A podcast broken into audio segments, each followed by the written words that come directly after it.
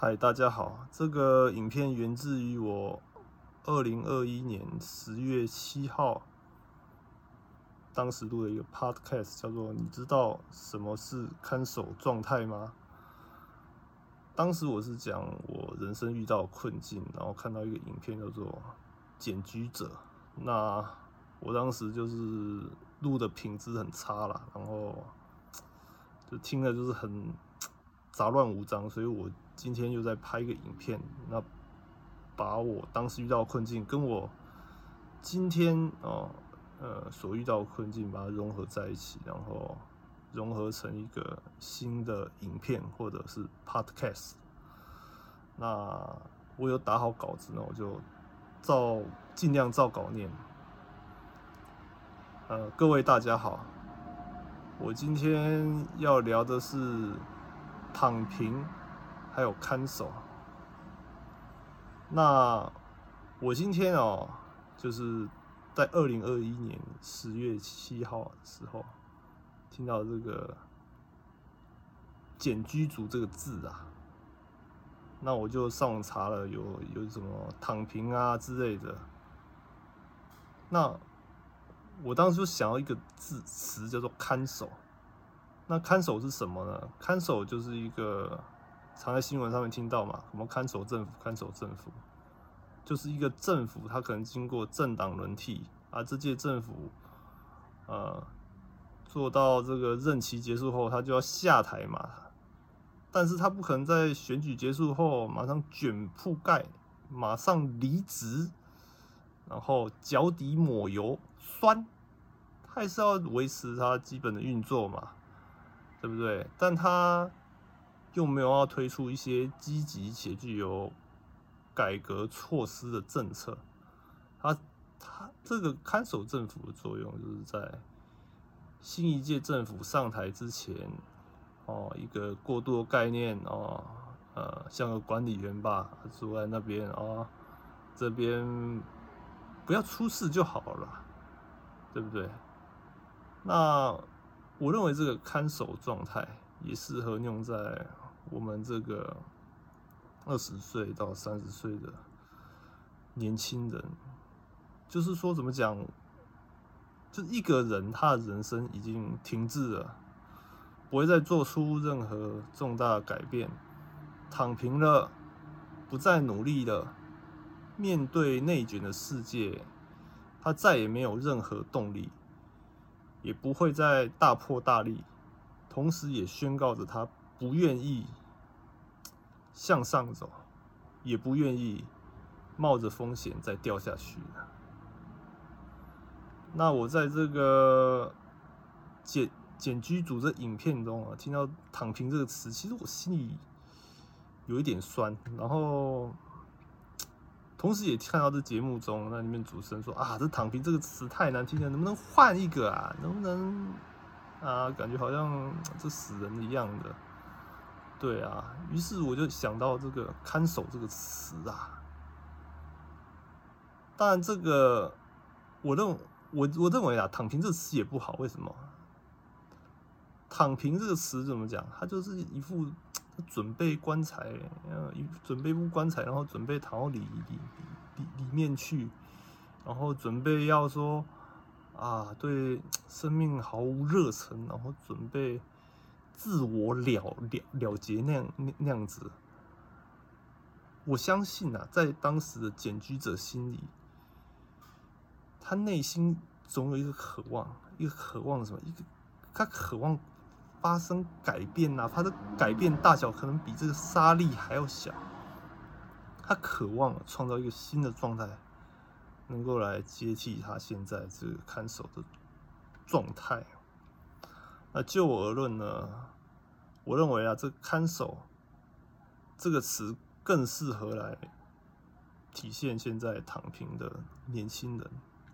我认为“看守”这个词没有一个慵懒的状态，它有一个接续的状态，它有一个盼望的一个状态。当下我听到这个“躺平”的时候，我真的觉得说。啊，这躺下就代表说可能就没了吧，所以接下来我又改说这个看守状态。呃，我想聊，就这个年轻人面对这个看守状态，讲白了啊，其实也是我的问问题啦。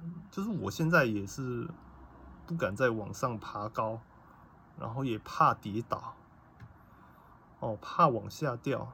俗也不是有句俗话说嘛，爬得越高，摔得越重。在二零二一年，我看了一部叫做《简居族》的影片，就是在日本电视频道里面有时候会播出来的影片。那内容就大家可以上网去查，或者是搜寻关键字，应该就有了。那这些人就有一个共同特点，就是不善社交嘛，包含我在内啦。不管他是有经过呃成功的人生，还是充满挫折的人生，哦，有父母啊飞黄腾达啊啊，没父母自己拼搏，哦，或者是。说有人可能已经看破了，还有人可能已经失望了。总而言之，我认为这些人他遇到什么困境，他这个融入社会的推力啊，比这个拉力还要强，啊，导致他可能哦变成啃老族啊，哦，有些人他的生活环境就像在垃圾堆一样，有些人他一辈子没有工作过。没认识多少可以相处的人，基本上这个人已经算脱离这个世界啊。更有甚者，他已经失去自己能力，还要亲属来帮忙打理生活，他不愿意踏出家门之类的。在我们看来，他可能是异类，包括我啦，我也是可能你们口中的异类。但是我认为啊。像我们这类人，其实是个正常人，他也是希望、渴望温暖、渴望认同，可是他找不到方法，只能岁月静好，好好的享受人生。我认为啊，简居族不是什么疾病或者什么怪癖，我们对于身边看似不合群的人，总是给予歧视。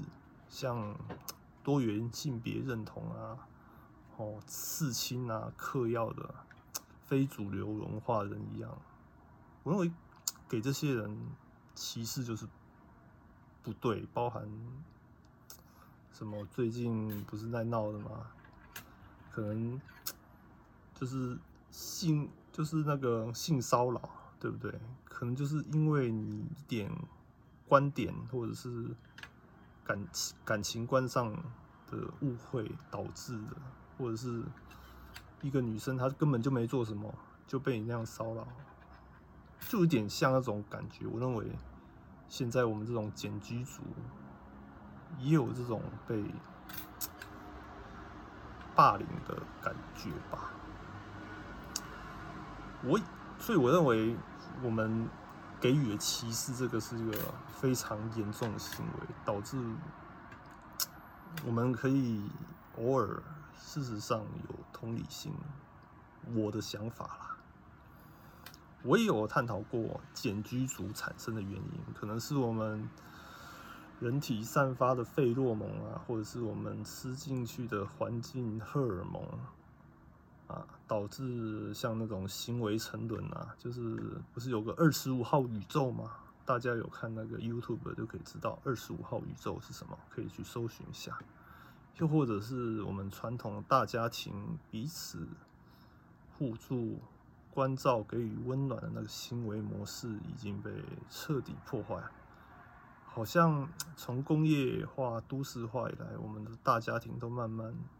拆解成为中型或小型家庭，人与人之间就多了隔阂与冷漠。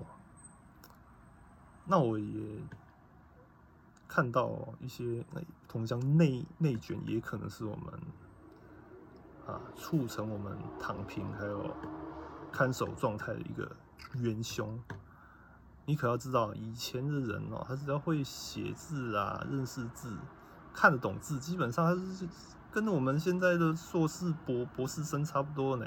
当时会写字识字人多少啊？对啊，你也当时是你只要会识字，你什么额外的技能哦，都是进职场以后再学的，对不对？那更不用说哦，以前的读书人哦，朝廷还有官府要给予这些读书人免去徭役、免去赋税，甚至有些人还会给你一些津贴。那现在你会写写字、识字、背书什么用？你哪怕身上满有技能，但是你只要其中一项技能没有达到你雇主心中目标，啊，抱歉，这工作你没办法去那个老板的公司上班，你没办法拿到这个 offer。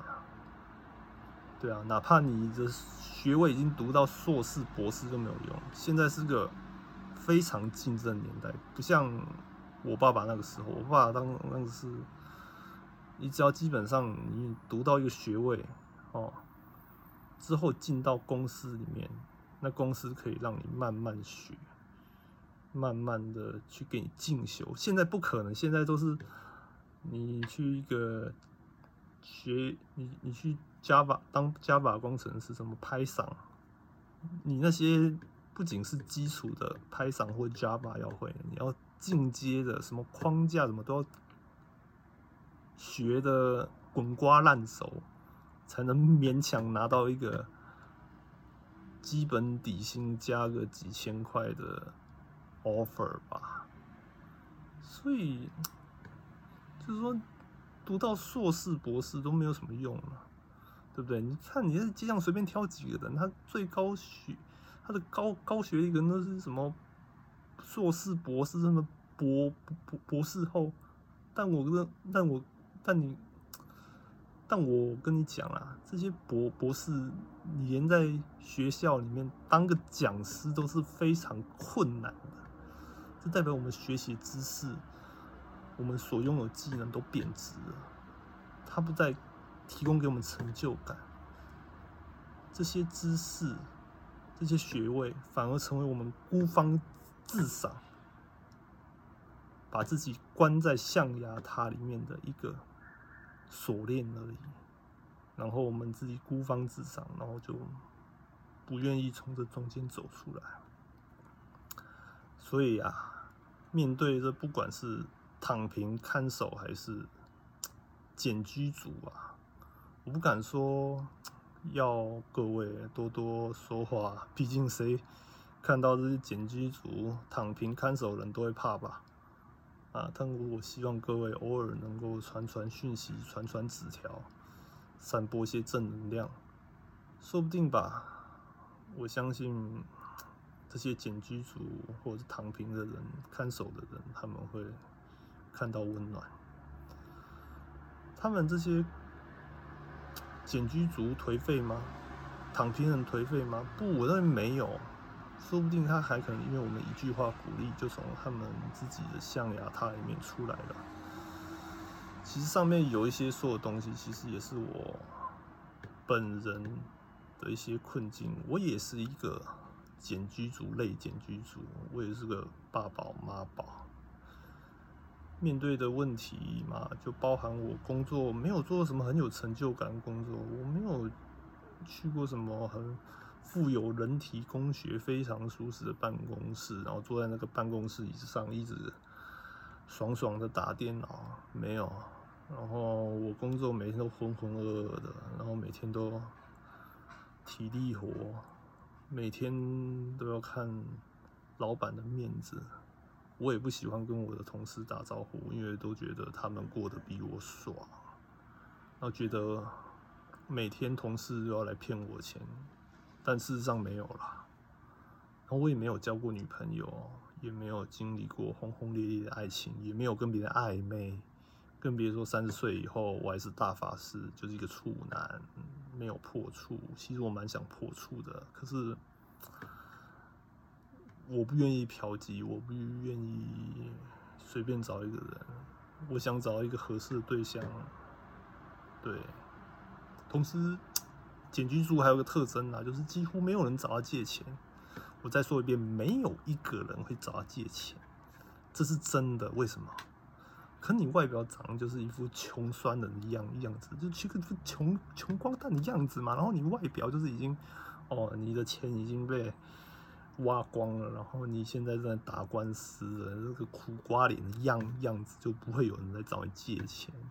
可你外表就长一副，哦，你你爸爸妈妈，哦，要喂你，要养你。要帮你擦擦身体的样样子，要喂你吃饭样样，就是一副很可怜的样样子。我觉得我现在就是差不多就是这样的人。我这个人其实没有什么朋友，不管是硕士、大学，还有加起来呃可以联络的人，一只手手指头可能都还不到。更不用说哦，一起出门吃饭。高中的话，有些同学有联系，我感谢有在跟我联系的同学。国小、国中的已经老死不相往来了，我只有一些知道名字，但是跟他们相处时光，他们人格特质怎么样，都已经忘光了，甚至于也没有找我。借钱或者是邀请我投资，同学什么 NFT，没有同学找我做这些事，然后几乎没有一位同学或朋友，我同年纪的给我发红色炸弹，完全没有，完全没有。高中、大学，然后硕士加起来总计就走一对。一对，他们是班队，有邀请我去他们的婚宴，其他都没有。怎么讲？我就是已经处于这种低社交状态，我不用担心红色炸弹随时会炸到我。我要用，我又要从我皮包里面拿出钱来，掏出一叠厚厚的钞票。我没有遇过，就是说诈骗，我我几乎。我同学没有一个来跟我诈骗的，他可能认为我是一个失败者，losers。啊，当然除了我跑去给别人骗以外，我跑去给别人骗的，当时买烂课，废物课，反正我这个心理状态就是这样了，怨天尤人。我只能说，当你处在一个低社会状态的时候，就总在害怕说。妈的，我到底什么时候还会再被受骗上当啊？所以就我就更不愿意跟人来往了。但这种行为也不是个长久之计啊，对不对？你这种行为，你不社会化，你不了解其他人，你注定就是草长好被人割，毛羊毛要长好。被别人薅的行为啦，就是说等着被薅羊毛吧，等着被割韭菜吧。我曾经被我同事说过，我是个负面发电机，总是狗嘴吐不出象牙。有跟也有同事来跟我借钱，跟我寻求帮助，然后我大部分的时间都回绝的。我当初在想啊，我其实跟你没有很熟啊，借你钱干嘛？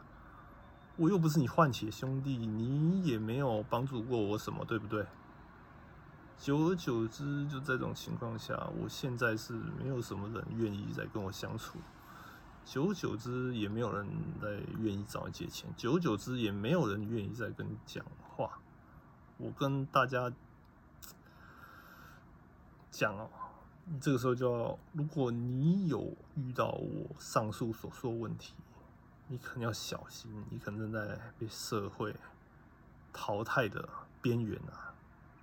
说实在，我很对不起我以前教导我的老师，啊，不含霸凌我的，还有曾经帮助过我的同事，还有教会弟兄姊姊妹。但有些因素我都不再跟他们来往。我承认你们有曾经伸出手来接住，或者是。接触我帮助我，但是我不知道为什么啦，就是回绝了。我认为就是错过了就不会再去试回头草，所以我就不会再跟你们讲第二句话。对于这些曾经帮助我的人，我只能说你们不要觉得我很绝情。有的时候，其实我也活得很累。我其实也想拥有一段刻骨铭心的爱情，令人称羡滋味，拥有如同首富一般的薪水。但是我累了，我真的累了。我认为我现在只要认为人生六十分就够了，甚至五十分不及格，四十分、三十分都可以。每天穿着邋邋遢遢，头发也是百分之九十时间没有整理。反正每个人过一天嘛，时间都一样，富着过、穷着过有差别嘛？我没办法，我要如何突破这个顺境啊？所以我就想着一些方法，就跑到总统车车队面前，跟总统大声问好，到总统府前面大声欢呼。高喊赞美我们的蔡英文总统，然后在众人面前把自己变成一位小丑。于是乎，我又想在自媒体上拍短片，哗众取宠，逆着社会的舆论发表看法，甚至想要录 Podcast，让大家能够了解我内心真实想法。我不怕出丑。我就只怕我被人们遗忘，在我离去的那一天，我不希望没有人知道我离开了。我的经历其实就是一个简居者的经历啊，但是我身上还是有自觉的，我我知道自己还是需要借由人们的帮助。活下去，我自己还是要对这个社会有所产出，我还是要要发挥我自身的价值去帮助社会，去回馈社会。我不敢说我自己这个人能给社会帮助了，不不敢称我自己的付出叫帮助，但是我还是希望能够出点力。能希望有人引导我，嗯，我我当下其实也是知道我不能再这样下去了，我不能每天都在家里看那一片，看一些男生女生之间不可描述画面的影片。我知道我很渴望每天都被像 A 片里面那样的场景，哦，那样的交流模式。被对待，可是那都是我的幻想而已。包含我工作也一样，我很希望别人来讨好我，我很希望别人来啊赞美我。可是我什么都没有做啊，空想。我没有实际去参与 A 片的应征，我也没有对我工作有任何进修或者是。精进我自己的能力都没有，那些都是我幻想而已。没有人主动来替我报名那些 A 片的拍摄，我就不可能得到 A 片里面那些我渴望的场景嘛。我于是乎怎么讲？我现在唯一的方法吧，就是只有拍影片啊。我拍影片，录这些声音的档案。